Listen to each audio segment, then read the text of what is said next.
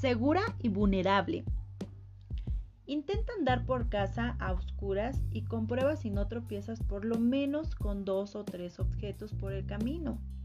Experimenta escoger algo sin valor. Prueba y cose sin abrir los ojos ni siquiera un instante. Ya verás que no es lo mismo, ¿verdad? Acabarás tropezándote y haciéndote daño con golpes por aquí y por allá. Harás las elecciones equivocadas. Incluso caerás por falta de equilibrio. Y eso es exactamente lo que sucede cuando insistes en tener una vida de secretos. Los secretos te atan y con el paso del tiempo se vuelven todavía peores. Y como si eso no fuese bastante, permanecen en tu conciencia y no importa cuánto ores o cuánto le pidas a Dios que te perdone, nunca te abandonarán. ¿Y sabes por qué? Porque están escondidos en la oscuridad y Dios no trabaja en la oscuridad. Cuanto más te apegues a tus secretos, más estarás en las tinieblas y más encadenada a ellos estarás. Te sientes tan sola con todos esos secretos, bien segura de ti y por eso te encuentras tan vulnerable. Y aunque pienses que Dios eh, los arrancará algún día de tu conciencia, pues eso jamás ocurrirá. No porque Él no quiera, ¿verdad? Sino porque no puede Depende de ti liberarte de ellos.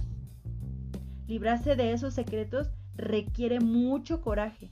Por eso muchas veces prefieren las personas mantenerlos bien seguros y guardarlos en la oscuridad, a fin de que nadie los juzgue o critique.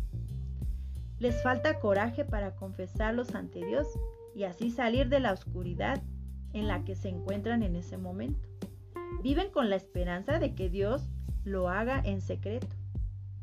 Discúlpame, pero Dios no trabaja de esa forma, ¿eh?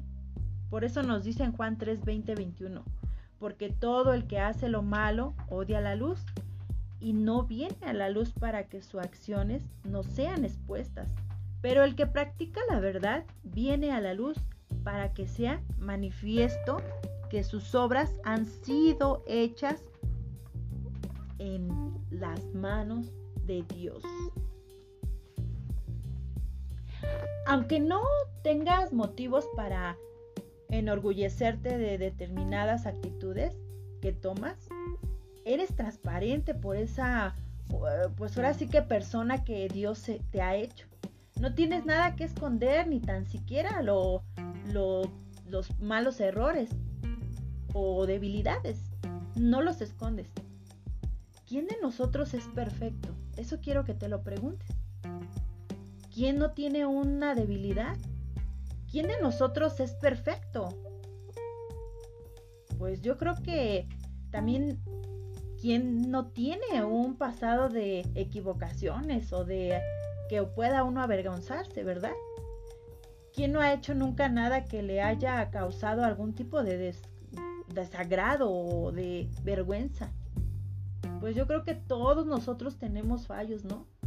Pero cuando te purificas, aquellos terribles errores son borrados en, el, en las tinieblas, o sea, se desaparecen. La exposición es dolorosa, pero rápido sale, o sea, rápido esto viene a hacerse limpio.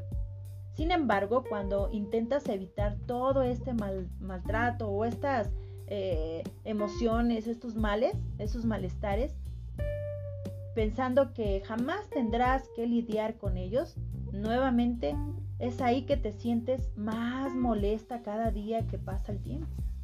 Cada vez que oras, tus secretos se, eh, te acusan, tu conciencia dice, hay algo dentro de ti que ahí está, ¿verdad? Te está acusando y te sientes muy, muy mal, muy culpable. Y como la palabra de Dios siempre se, se, ahora sí que se cumple, pues volverán cuando menos lo esperes, ¿verdad? ¿Por qué? Porque bien lo dice en Lucas 8:17.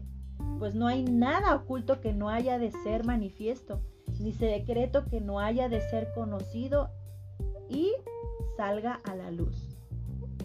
Y cuando sale a la luz, no son pasajeros, ¿Por qué pasar por todo esto? Eso es lo que quiero que te hagas esta pregunta. ¿Por qué apegarse a secretos que tarde o temprano serán revelados? Tus secretos no están seguros, pero están preparando una gran emboscada para que caigas el día que sean revelados. No les des ese placer, de verdad. Sé transparente, no solo delante de Dios, sino también de las personas que te rodean. Así que mujercita virtuosa, en este momento yo vengo a pedirte que si tienes algún secreto y te identificas con este podcast, que vengas a ponerlo en práctica, que no vengas a, a dejarlo eh, ahí escondidito. Yo, aquí como estamos leyendo y como yo te vengo a decir en este podcast, en este alimento espiritual, que tú vengas a revelarlo, a confesarlo con Dios, porque Él te perdona. Él perdona todos tus fallos y si tú lo confiesas ante Él y Él te perdona, ya jamás tu conciencia vendrá a acusarte.